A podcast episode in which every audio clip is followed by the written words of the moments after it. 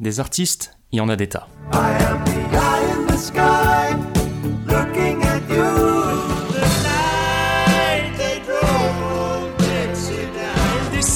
de la montagne sur un chariot chargé de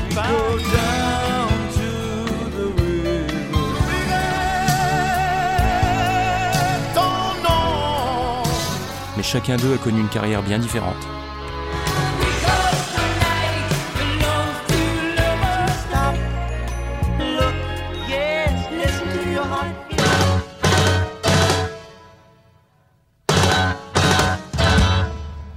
Il est peut-être temps d'en reparler un peu.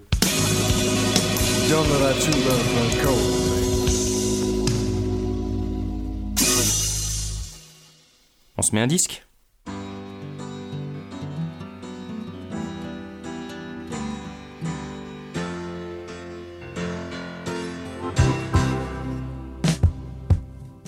The city sets the motion and the people feel its pain. Where it stops, I have no notion, and the prospect is so hard to face. My room was dim, I wished for better. But what I gained was so much worse. This concrete garden's overgrowing, and the city life is just a curve. There's buildings reaching up there all around. T'as entendu ça? C'est une chanson qui s'appelle The Edge of Progress et elle est signée Miller Anderson. Il s'agit du deuxième morceau du premier album solo du bonhomme sorti en 1971, Bright City. I cry.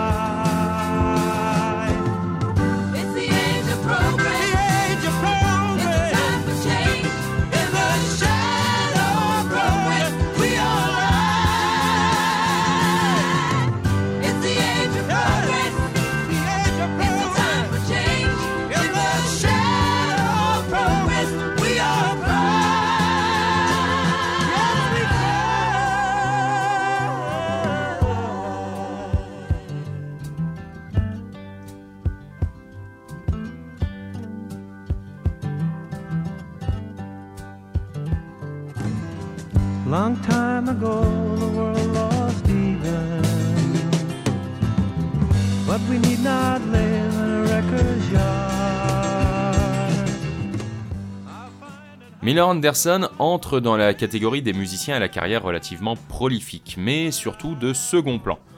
Pour faire une comparaison, au cinéma, on appellerait ces personnes des seconds couteaux. Anderson a en effet un palmarès assez impressionnant, mais auquel peu de monde s'intéresse en profondeur. Et c'est pour ça qu'on va en parler aujourd'hui. Parce que c'est un peu le concept de l'émission en fait.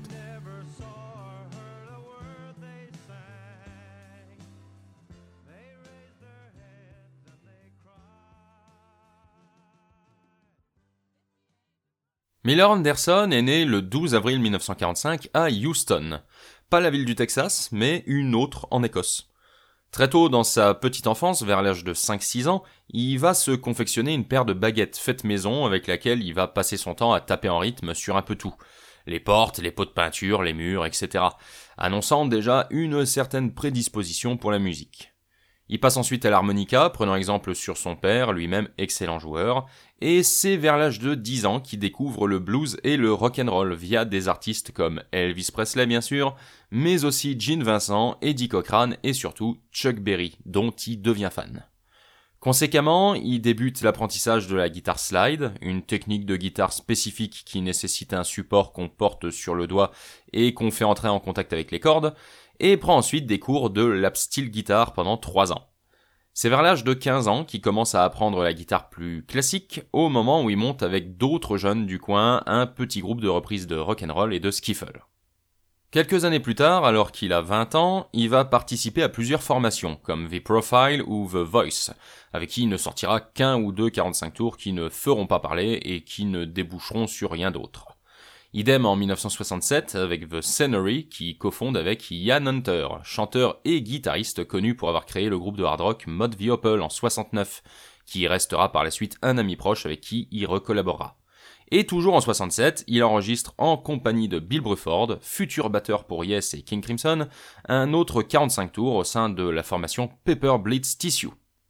Sa carrière va prendre un nouveau tournant en 1968 lorsqu'il se décide à répondre à une petite annonce publiée dans Melody Maker, le magazine culte des musiciens anglais de l'époque qui a permis à pas mal de groupes connus de se former ou d'engager de nouveaux musiciens via ces pages de petites annonces. Genesis, Yes, Deep Purple, Depeche Mode ou Supertramp lui doivent beaucoup. Bref, Anderson répond à cette annonce publiée par un tout nouveau groupe, le Keith Hartley Band, qui est à la recherche d'un chanteur de blues qui sait jouer d'un instrument. Arrivé à l'audition, il est en concurrence avec une trentaine d'autres personnes et chante devant les membres du groupe le classique Stormy Monday Blues. Keith Hartley lui demande alors s'il est capable de jouer de la guitare, réponse affirmative de notre écossais, qui précise qu'il est même avant tout guitariste et qui n'a encore jamais été chanteur principal par le passé, ce à quoi Hartley lui répond Bah maintenant tu l'es.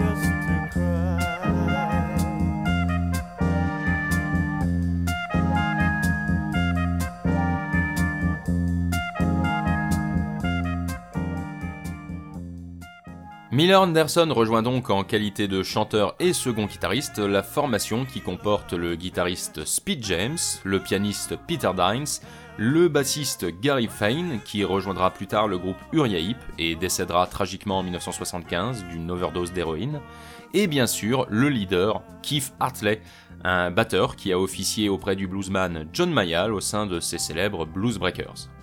Le groupe se lance alors rapidement dans l'enregistrement de son premier album, Half Breed, au studio Decca à Londres.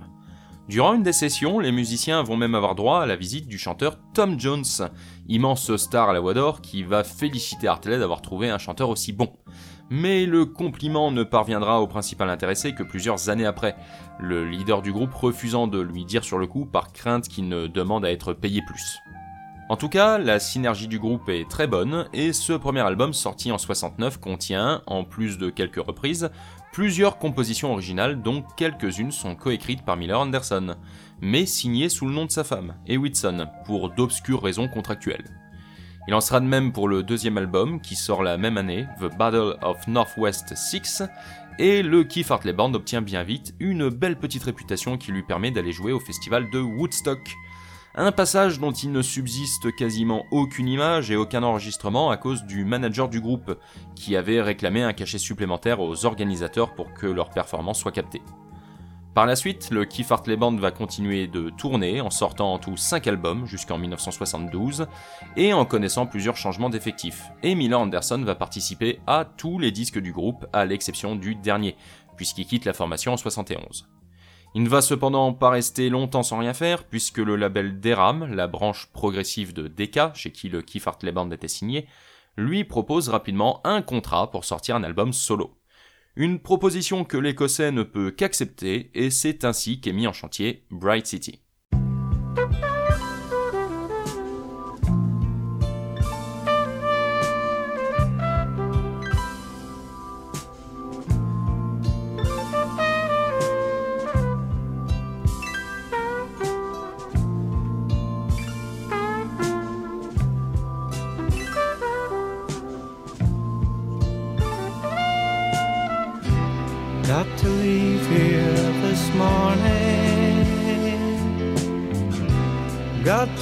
my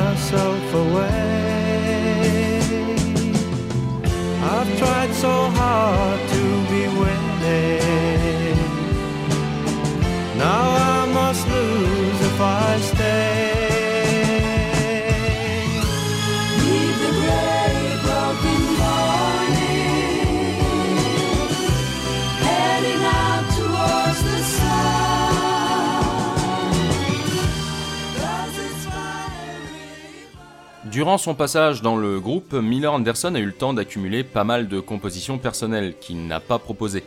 Assez même pour réaliser deux albums, et une petite équipe est rapidement mise sur pied pour l'enregistrement. La prise de son a été confiée à Roy Thomas Baker, qui bossera plus tard sur énormément d'albums et de morceaux de Queen, dont Bohemian Rhapsody, et parmi les musiciens officiants sur le disque, on retrouve deux des anciens comparses du Keith Hartley Band, Gary Fane et Peter Dines, ainsi que le flûtiste Lynn Dobson, le trompettiste et joueur de bugle Harold Beckett, et les guitaristes Ney Hubbard et Mick Weaver, qui avaient eux aussi participé aux enregistrements de certains morceaux du groupe. Une équipe majoritairement composée de gens avec qui Anderson avait déjà travaillé, donc qui aurait pu lui faire gagner du temps. Mais l'enregistrement n'a en fait pas été de tout repos. À cause d'un mauvais contrat, Anderson s'est retrouvé en difficulté financière et a dû composer avec le maigre temps de studio qu'on lui allouait, devant rogner sur les répétitions et mixant sur place quasi tout de suite après l'enregistrement d'un morceau. Malgré tout, l'album sort dans le courant de l'année 71 et comme souvent, il est salué par la critique mais échoue à bien se vendre, malgré le coup de pouce de l'animateur de radio John Peel, grand admirateur du chanteur, qui l'invite à jouer plusieurs de ses morceaux en live dans son émission, ainsi que celui de la BBC qui l'invite également dans son show Sounds of the 70s. Après ça, Anderson va se lancer dans l'élaboration d'un nouvel album solo qui va enregistrer avec plusieurs des musiciens qui venaient d'officier sur Bright City, en plus de quelques nouveaux venus, mais finalement ce projet va évoluer pour devenir un groupe appelé Hemlock, nom qui devait être à l'origine seulement celui de l'album, ce qui sera quand même le cas aussi. Là encore, le succès ne sera pas vraiment au rendez-vous après la sortie du disque en 73 et après une tournée américaine en tant que première partie du groupe Savoy Brown, Hemlock se sépare. Anderson accepte alors l'offre qui lui est faite par Savoy Brown de l'engager comme guitariste et il va y rester pendant un an. Entre 74 et 76, il va ainsi rejoindre plusieurs formations, à chaque fois pendant une courte période. Il passera ainsi par Broken Glass, Blood, Sweat and Tears et va retrouver Keith Hartley dans un nouveau groupe qui cofondent ensemble, Dog Soldier, avec qui il ne sortira qu'un seul album.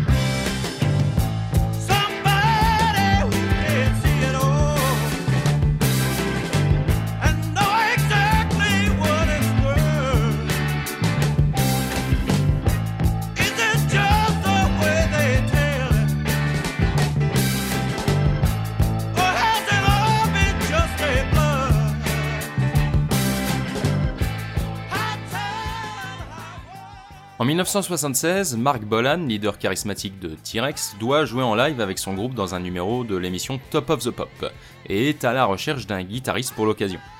C'est Peter Dines, ancien du Keith Hartley Band et qui avait fait par la suite un passage chez T-Rex, qui va souffler le nom d'Anderson à Mark Bolan, qui va engager tout de suite l'Écossais.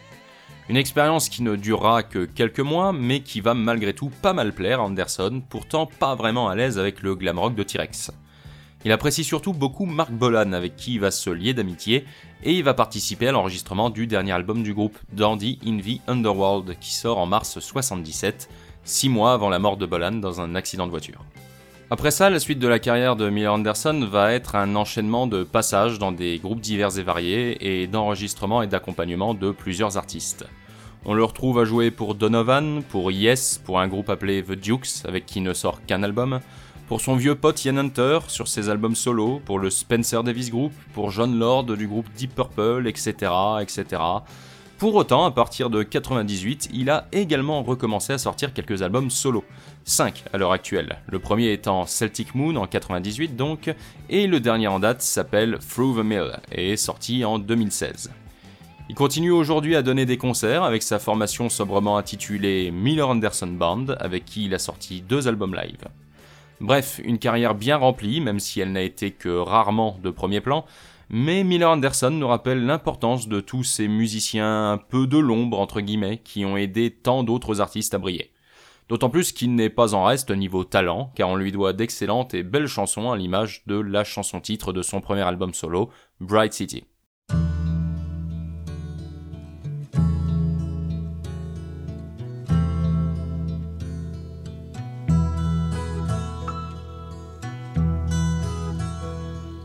Bright city,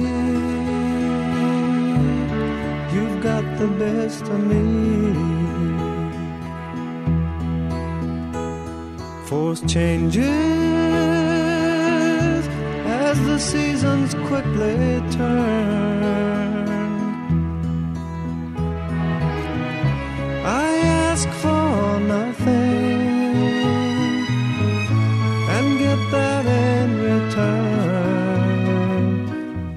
City, let your fires burn.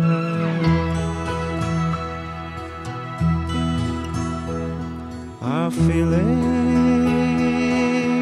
are set aside to meet our grief.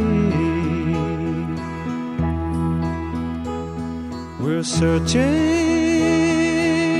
for something that we don't really need.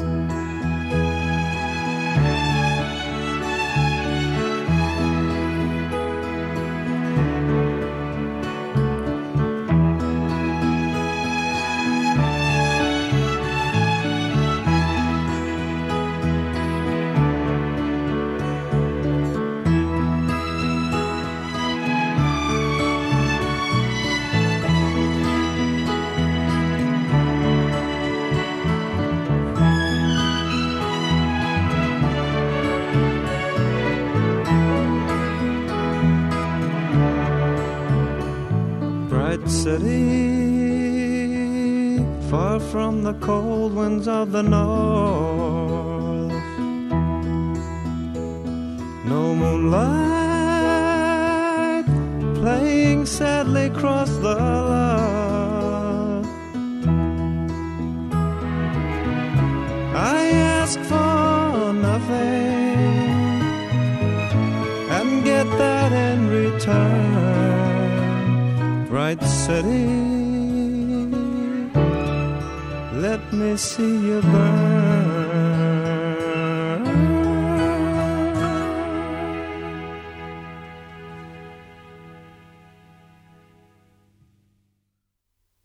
Bright City est un album qui dépasse les 35 minutes et qui comporte 7 chansons.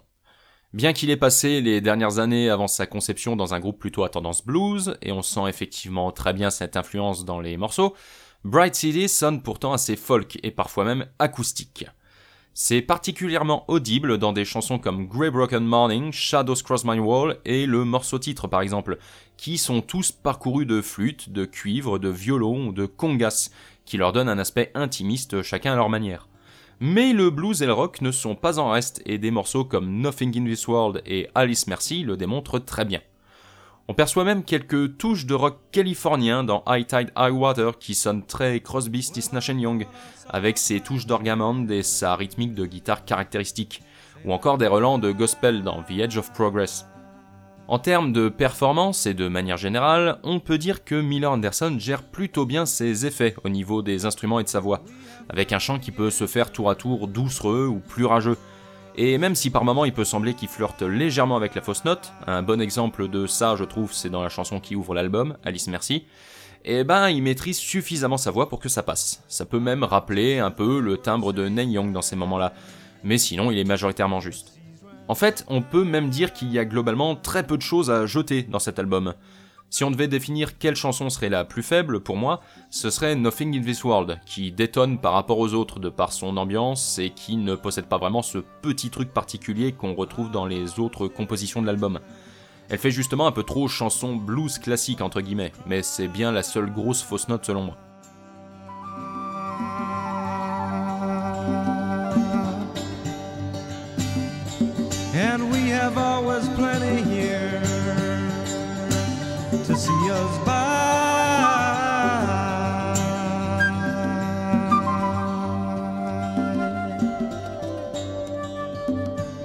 But 10,000 people swept their fields just like a fire,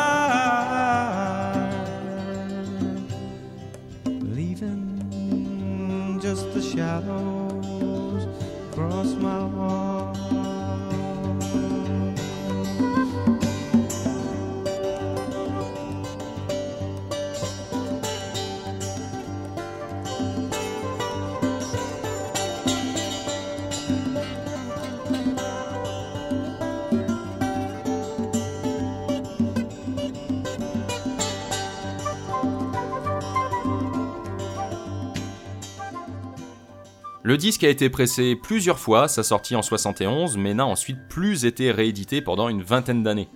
Sa première vraie réédition a eu lieu en 95 chez un label allemand, et depuis, Bright City a été repressé quelques fois en vinyle et en CD. La dernière version en date étant celle d'Esoteric Records, parue en février-mars 2023, et qui contient plusieurs bonus très intéressants, comme le single Another Time, Another Place, qui était la phase B du 45 tours Bright City, mais aussi les versions live de plusieurs morceaux joués durant le passage de Miller Anderson chez Sons of the 70s et chez John Peel, des versions qu'on croyait perdues et qui sont présentées ici dans une très bonne qualité. Bref, personnellement je trouve que Bright City est un excellent album de style blues folk, il compte juste ce qu'il faut de chansons et celles-ci sont assez bien écrites pour nous marquer, que ce soit au niveau des compositions ou des textes, qui traitent pour beaucoup de l'aspect business du monde de la musique et d'à quel point cette facette-là du métier a déçu l'artiste. Toutefois, là encore, nul besoin de comprendre toute la teneur des textes pour pouvoir apprécier l'album, qui comporte son lot de chansons punchy et de petites ballades apaisantes que la pochette semblait nous promettre. Elle est vraiment à l'image du disque. J'ai pas encore écouté les autres productions solo du bonhomme, mais j'espère qu'elles sont du même acabit que celle-ci. Bon, sur ce, je vais te laisser. Je te conseille évidemment de jeter une oreille attentive à cet album. En plus, avec la réédition récente, c'est le moment d'en profiter. Et pour t'en convaincre encore un peu plus, je vais te laisser avec le morceau qui ouvre l'album. Alice, merci. Allez, à la prochaine. Ciao.